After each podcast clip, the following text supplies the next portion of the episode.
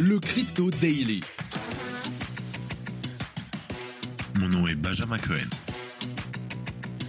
Et vous êtes bien sur le Crypto Daily.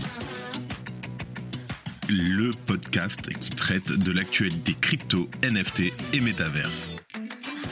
Dans vos oreilles, chaque jour, du lundi au vendredi.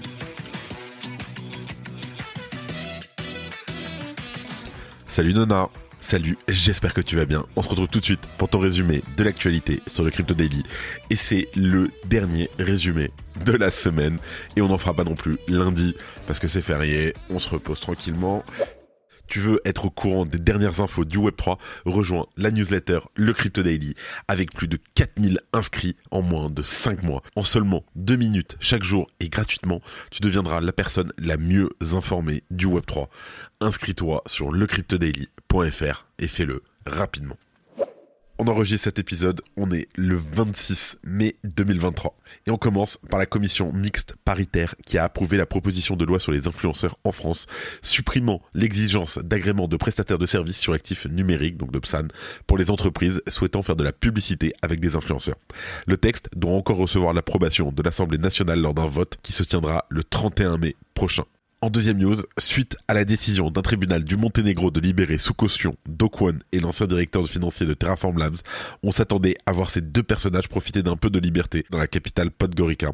Mais c'était sans compter sur les procureurs en charge du dossier qui ont fait appel le jour même et qui ont renvoyé l'affaire devant un tribunal supérieur du pays. Ce dernier vient d'ailleurs de rendre sa décision et elle n'est pas favorable aux accusés.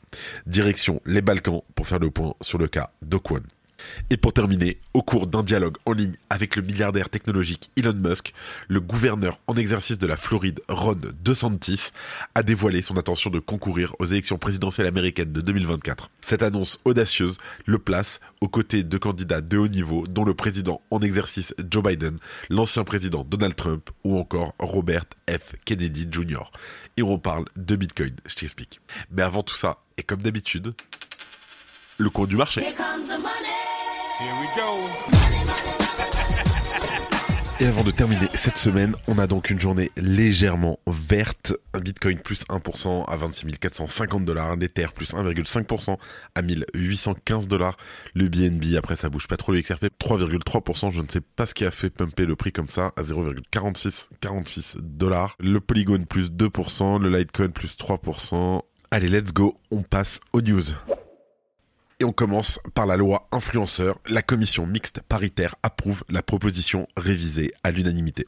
Hier, le 25 mai, les sénateurs et les députés ont voté favorablement à l'unanimité sur la proposition de loi visant à mieux encadrer l'activité d'influenceurs en France lors d'une commission mixte paritaire. Concernant l'écosystème des crypto-monnaies, nous ne pouvons que saluer cette décision de la commission, cette dernière s'étant montrée favorable au texte révisé plus souple que le texte initial, qui exigeait notamment des entreprises qu'elles soient agréées en tant que prestataires de services sur actifs numériques, PSAN, pour avoir la possibilité de recourir à de la publicité via les influenceurs. Toutefois, aucune entreprise en France ne détenant actuellement l'agrément PSAN, donc il y a une cinquantaine qui détiennent tout au mieux l'enregistrement. Le texte modifié demande désormais aux entreprises souhaitant recourir à ce type de publicité de s'enregistrer en tant que PSAN auprès de l'AMF. À propos des crypto-monnaies, voici ce que mentionne le communiqué d'Arthur Delaporte à l'origine de ce texte, conçu aux côtés du député Stéphane Vogetta qu'on a reçu sur le podcast. Seuls les produits financiers et crypto-monnaies issus d'acteurs engagés auprès de l'AMF pourront faire l'objet de promotion, toujours dans un cadre régulé. Les agents de la DGCCRF, la Direction générale de la concurrence, de la consommation, de la répression des fraudes, ou l'AMF, voient leur capacité de contrôle renforcée. L'activité d'influence commerciale devra faire l'objet d'un contrat écrit à partir du moment où la valeur cumulée de la rémunération ou des avantages en nature dépasse un seuil fixé par décret. Alors pour être définitivement adopté, le texte devra encore recevoir l'approbation finale des députés lors d'un vote à l'Assemblée nationale et au Sénat le 31 mai prochain. On note par ailleurs que bien que nous connaissions les grandes lignes du texte, sa formulation exacte doit encore être publiée. La proposition vise à encadrer donc plus largement le secteur du marketing d'influence et va notamment permettre d'interdire la promotion de la chirurgie et de la médecine esthétique, l'abstention thérapeutique, d'encadrer plus sévèrement la promotion de produits médicaux ou encore d'interdire la promotion de produits contenant de la nicotine. Les mineurs seront également mieux protégés grâce à la proposition, les publicitaires se voyant désormais interdits de faire de la publicité à leur endroit pour tout ce qui concerne les jeux d'argent et de hasard, les paris sportifs ou encore les abonnements à des pronostics. À cet effet, des sanctions dissuasives se trouvent également dans la proposition de loi. Ainsi, si un influenceur venait à essayer de dissimuler son activité commerciale ou à ne pas respecter le texte encadrant son activité, il pourrait se voir infliger jusqu'à deux ans d'emprisonnement ainsi que 300 000 euros d'amende. Si tu aimes le daily, une note et un commentaire nous aident énormément. Aussi, si tu ne veux rien rater de l'actualité, abonne-toi.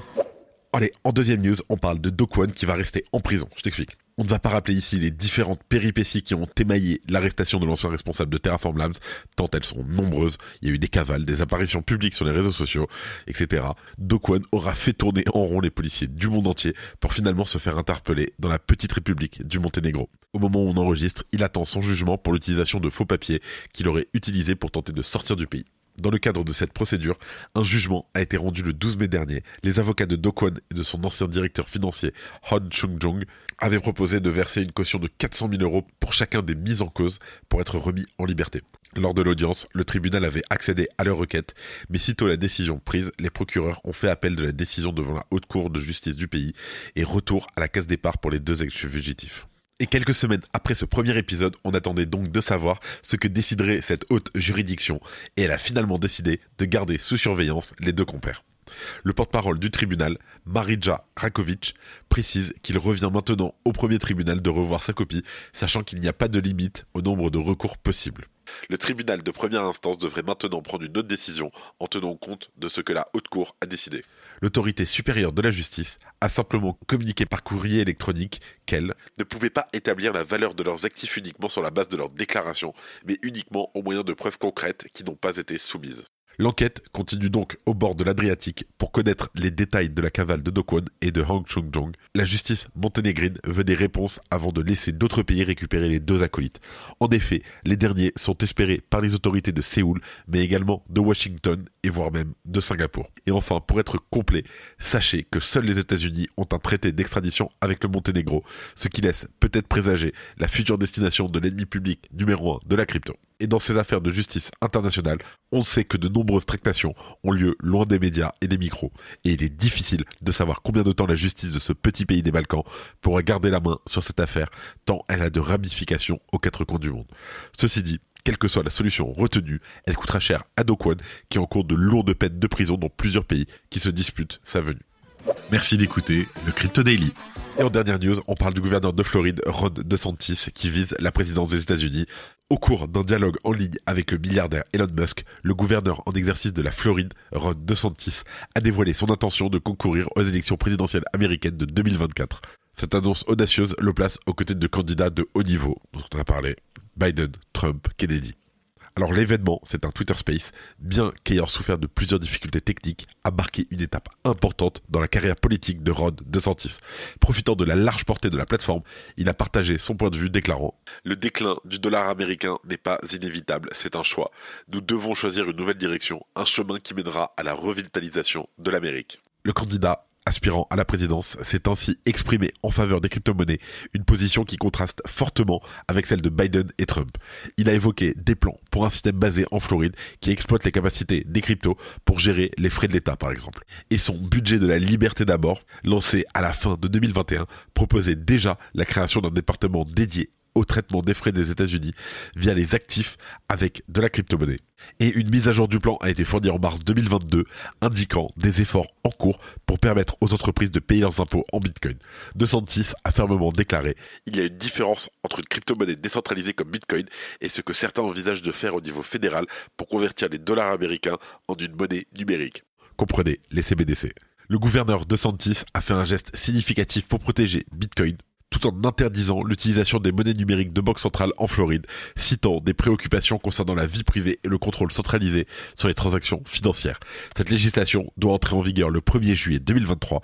Il a également exprimé son engagement à résister au CBDC au niveau national s'il est élu président. En abordant les dangers potentiels d'une régulation plus poussée sous une présidence de Biden, DeSantis a averti. Bitcoin représente une menace pour eux. Ils essayent de le réglementer hors de l'existence. Le régime actuel en veut à Bitcoin. Et si cela continue pendant encore 4 ans, ils finiront probablement par le tuer. En se lançant dans la course à la présidence, Ron DeSantis promet d'apporter une perspective crypto sympathique et fraîche au leadership du pays. Malgré ses critiques, le gouverneur de Floride reste engagé dans sa vision d'un avenir américain où Bitcoin prospère et les citoyens ont plus de contrôle sur leur destin financier. Avant de terminer les actualités, en bref, avec notre partenaire Bean Crypto, merci à eux. La marketplace NFT de Binance a introduit une nouvelle fonctionnalité permettant aux utilisateurs d'emprunter des cryptos en utilisant des NFT comme collatéral, marquant ainsi son entrée dans l'espace des prêts NFT. Digital Currency Group va fermer sa plateforme de trading institutionnelle. L'exchange Gemini a choisi Dublin comme siège pour ses opérations européennes en raison du solide système réglementaire, du vivier de talents et de la communauté technologique établie en Irlande la FDA a approuvé le premier essai clinique sur l'homme de Neuralink, la société d'implants cérébraux d'Elon Musk. Neuralink a qualifié cette étape de premier pas important vers l'utilisation de sa technologie pour aider de nombreuses personnes. Merci d'avoir écouté le Crypto Daily. Abonne-toi pour ne rien manquer de l'actualité crypto, NFT et métaverse. Et retrouve-nous sur Twitter et LinkedIn pour plus d'actualités exclusives. Comme chaque semaine qui se termine, je tiens à remercier une nouvelle fois toute l'équipe du Crypto Daily. Merci à Quentin, Simon, Gabriel et Arthur. Je crois que j'ai tout dit. Fais attention à toi et à lundi pour un nouvel épisode. C'était Benjamin pour le Crypto Daily. Merci et à très vite.